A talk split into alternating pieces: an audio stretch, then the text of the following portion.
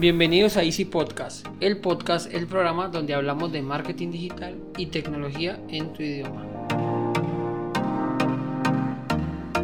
Recuerda que en Assistant.co ofrecemos mantenimiento a tus computadores de manera remota por internet, portátiles, equipos de escritorio, impresoras, programas, redes, sin que te cueste más y de manera inmediata. Así que sin más, comenzamos.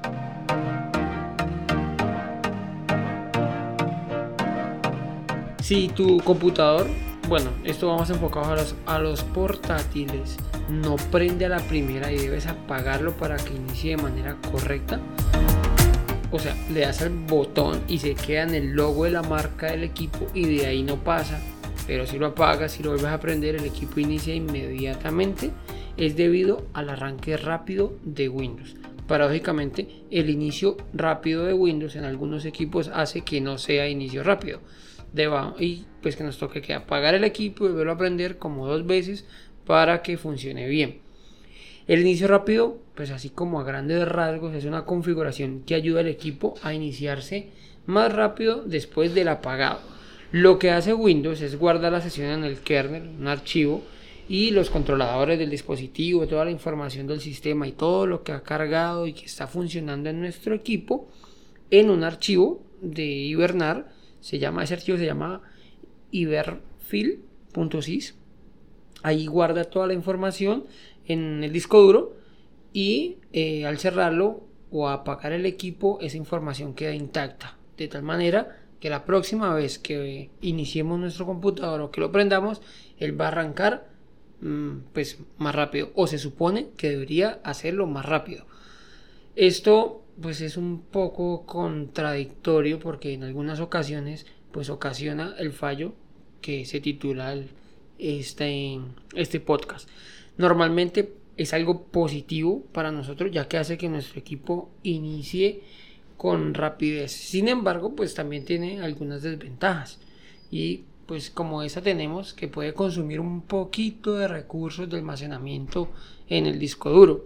Es un precio que no es muy caro de pagar, pero si presenta la falla al iniciar es mejor desactivarlo.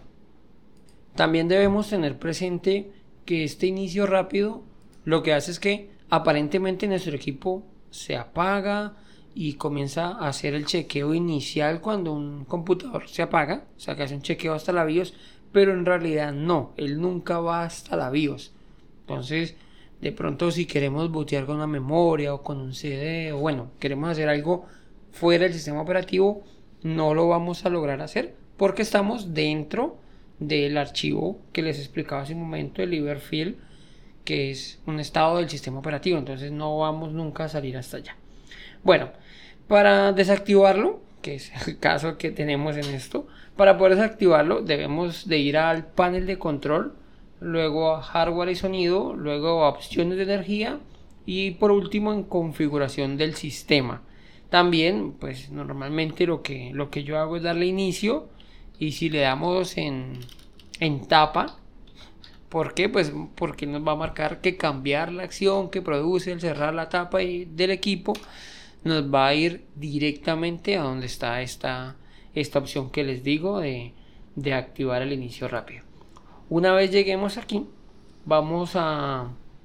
Ahí ya vamos a encontrar en la parte inferior, bueno, media de la pantalla, activar inicio rápido, entre comillas, recomendado. Esto lo vamos a ver como oculto ella viene activada por defecto en la mayoría de los casos y para desactivarlo, para quitarle así como que esté como sombreadito o gris que no podemos marcarlo, debemos dar en la parte superior donde dice cambiar la configuración actualmente no disponible y ahí se habilitará para poder desmarcar estas opciones. ¿Por qué digo estas opciones? Porque además de esta podemos habilitar perdón, deshabilitar la suspensión, hibernar y bloquear. Aquí además pues podemos manejar el, comportamiento de la tapa y de los botones de, inicio, apagado y suspensión. ¿De acuerdo? Listo, entonces, eh, ah bueno, al final les pedirá reiniciar el equipo y allí ya vamos a probar o vamos a ver que ahora sí inicia la primera nuestro equipo. Ya vamos a ver, podemos apagarlo y cuando le demos inicio, él va a arrancar de una, sin tener que apagarlo y volverlo a prender. Como les digo, es una opción que viene marcada por defecto. No en todos los equipos eh, funciona mal, la verdad funcionan pocos equipos mal, pero si ese es tu caso, aquí tienes la solución para que no te rompas más la cabeza encontrándola. Esto es todo por hoy, espero les sirva el contenido. Pero antes, pues quiero que nos ayuden a mejorar y me envíes cualquier duda o inquietud a mi correo andres.asisten.com o que me regales una valoración positiva en la plataforma que estés utilizando. Sin más, les deseo una feliz semana, muchas gracias y recuerda que un viaje de mil kilómetros comienza con un primer paso. Chao, chao.